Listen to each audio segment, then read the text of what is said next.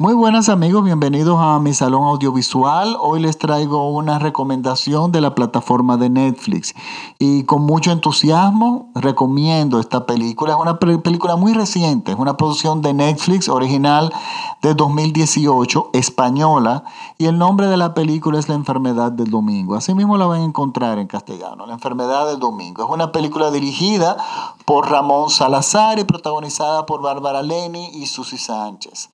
Ramón Salazar es un joven director que ya nos trajo en el pasado películas como 20 centímetros, una película muy interesante, pero en esta película yo creo que él ya nos demuestra que es un verdadero autor y un verdadero artista. Esta es una película que gracias a Netflix yo creo que se llevó a cabo porque este tipo de cine ya no se produce para las salas de cine es muy difícil ver este tipo, de película hoy en día en los circuitos comerciales. Sí era común ver en los años 60 y mediados de los 70, pero luego la industria fue cambiando, el público fue cambiando y el cine de alto valor cultural y, artístico, lamentablemente hoy en día se está recuperando por medio de las plataformas digitales, pero no en las salas de cine. Pero bueno, Gracias a Dios que nosotros tenemos esta película que desde el primer instante la película nos atrapa. Porque nos llena de preguntas y de curiosidades. ¿Cómo va a ser? Eh, ¿Por qué esta mujer abandonó a esta hija? ¿Por qué esta hija viene a buscarla después de tantos años? Y en esta propuesta tan inusual de pasar específicamente 10 días conmigo, o sea, con ella, su madre e hija, y bueno, resulta que la madre y la hija aceptan y el lugar que elige la hija para pasar esos 10 días con la madre es un lugar muy remoto, es una casa muy remota. Por lo tanto, esto todavía llama más la atención porque nosotros sabemos e intuimos que se va a desatar algo sumamente interesante. En ningún momento, mediante va avanzando la película, nosotros como espectador podemos adivinar o adelantarnos a lo que va a pasar. Y eso es un enorme logro del director. Que tengo entendido que el guion de la película es también de, de él. Exacto, efectivamente, un guion original de él. No sabemos qué va a pasar, pero sí se van desarrollando situaciones incómodas, situaciones tensas, situaciones que, que nos llaman y nos atrapan desde el principio. Y la película es una película que me recuerda mucho a ese cine de Igmar Bergman, ese cine, películas específicamente como Sonata Otoñal, aquella película maravillosa donde Ingrid Bergman, su última película, de hecho, Ingrid Bergman y Lee Fullman se enfrentan en, en la casa de la, de la hija y sale todo el pasado a flote. Del pasado de estas personas poco sabemos durante el transcurso de la película, pero el director utiliza un recurso maravilloso. A medida van cambiando las escenas, nosotros oímos el cambio de escena suena como el clic de un proyector de diapositiva, lo cual nos hace entender que es una historia de una familia que se está contando que no se ha terminado de contar. Y es que se está buscando un cierre a esa historia el director lo logra, nos logra hacernos entender eso simplemente con ese recurso que me lo encontré extremadamente original.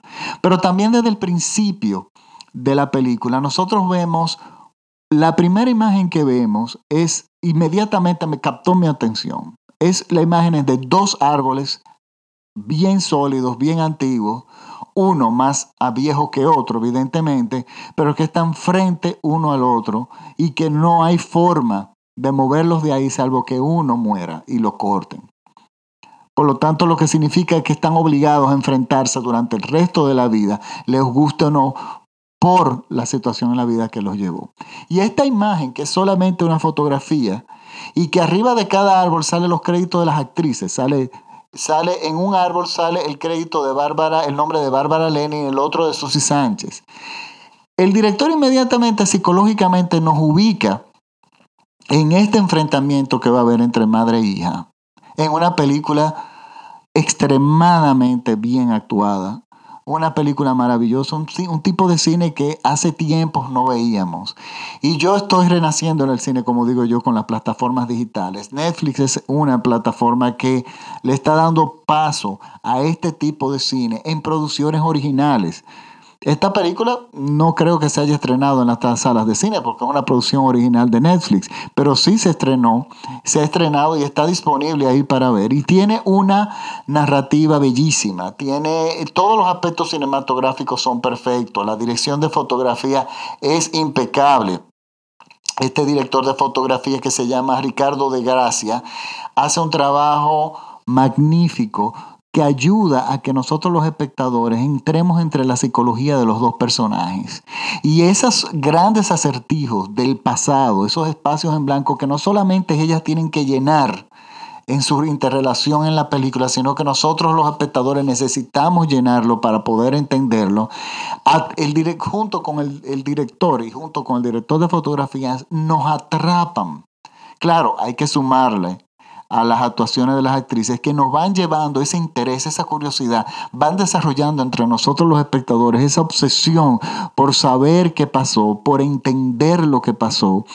Y realmente la película va creciendo en mejoría, o sea, cada no cae en ningún momento.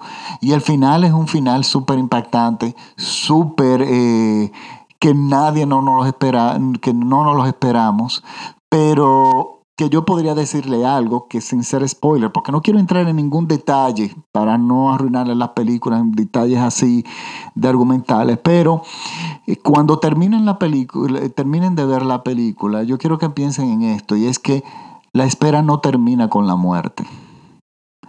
Y es lo que me llega a mí a la cabeza inmediatamente acaba, de la, acaba la película. Es una película de un, de un joven director que yo diría ya que es un maestro. Es una película maravillosa. Es una de las mejores películas que yo he visto en los últimos tres años, tres o cuatro, cinco años.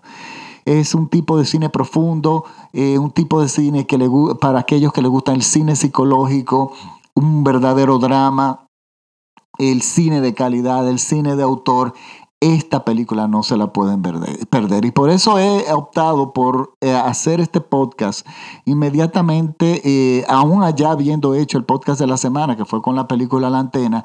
Y es porque esta película se lo merece. Esta película eh, es reciente y se necesita todo el apoyo. Y yo les recomiendo, por favor, que los amantes del verdadero cine, cuando vean la película en Netflix y les gusten, le den la puntuación que ustedes consideren. Si les gustó mucho, como yo, le doy toda la puntuación. ¿Por qué? Porque Netflix con este tipo de puntuaciones sabrá el tipo de público que existe, que le gusta este tipo de cine y por el cual él va eventualmente a crear producciones para satisfacer a, esa parte del, público que ellos tienen.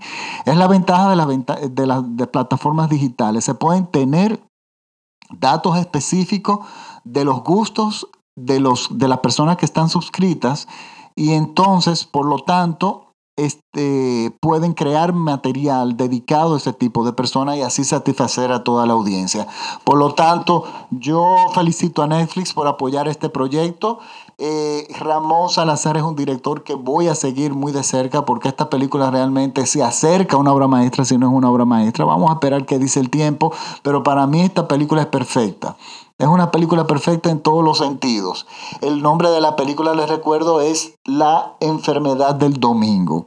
Recuerden que me pueden mis podcasts están disponibles ya prácticamente en todos lados, menos en Spotify. Pero si pone, si escriben mi, el Salón Audiovisual de Francis Poe en Google, podrán escucharme en muchísimas plataformas, en las principales como iTunes, estoy ahí, en TuneIn también, en SoundCloud. Pero la forma más fácil es ingresar en mi perfil de Facebook donde yo cuelgo de todas formas muchas cosas, mucha información sobre cine, música de cine. Y mi perfil de Facebook es el Salón Audiovisual de Francis Poe. Me buscan y me siguen y ahí se van a enterar de, eh, bueno, ahí yo cuelgo todos los links de todos mis podcasts. Espero que estas películas realmente les guste y yo quisiera agradecer a mis seguidores. Eh, resulta que recuerden que los podcasts es más o menos, es, es lo que es... Eh, YouTube es para la televisión, los podcasts son para la radio, lo que YouTube es para la televisión. Y yo tengo, estoy recibiendo eh, datos específicos de las personas que me están siguiendo. Y yo quiero agradecer a mis seguidores en Argentina, en México, sobre todo en Colombia también, en Estados Unidos, Canadá, específicamente eh, en la provincia de Ontario, en Irlanda, tengo varios seguidores, tengo en Vietnam, tengo en Bolivia, tengo en Perú, tengo en Francia y eh, también en China. Y a ver si se me escapa algo bueno. Y en todos esos latinos que me siguen alrededor del mundo que tienen acceso a Netflix y que les gusta el cine, yo agradezco su sintonía y gracias por contactarme y cualquier pregunta que ustedes me hagan, por favor, siéntanse libres en hacerlo por medio de Facebook. Por lo tanto, este yo los dejo con esta película, pero miren, esta película la tienen que ver, eh, son no se puede ver a la ligera. Es una película que tiene que verse eh, concentrado sin interrupciones. es una película que le va a gustar a los psicólogos, a los psiquiatras, a los dramaturgos, eh, personas que le gusta la literatura, personas que le gusta el cine de Igmar Bergman, el cine también estilo de Woody Allen, que Igmar Bergman es uno de sus, de sus referencias y de, de hecho de sus influencias. Pero es una película muy dura también, yo quiero decirles. Es una película que nos deja pensando mucho tiempo después de haberla terminado. Por lo tanto, es mi recomendación de la semana. Bueno, de mi segunda recomendación de la semana. Recuerden que el nombre de la película es La enfermedad del domingo. Y mis felicitaciones al director, Ramón Salazar. Extraordinaria película. Pues bueno, muchas gracias por su sintonía y nos vemos hasta el próximo podcast aquí en el Salón Audiovisual de Francis Poe. Muchas gracias. Adiós.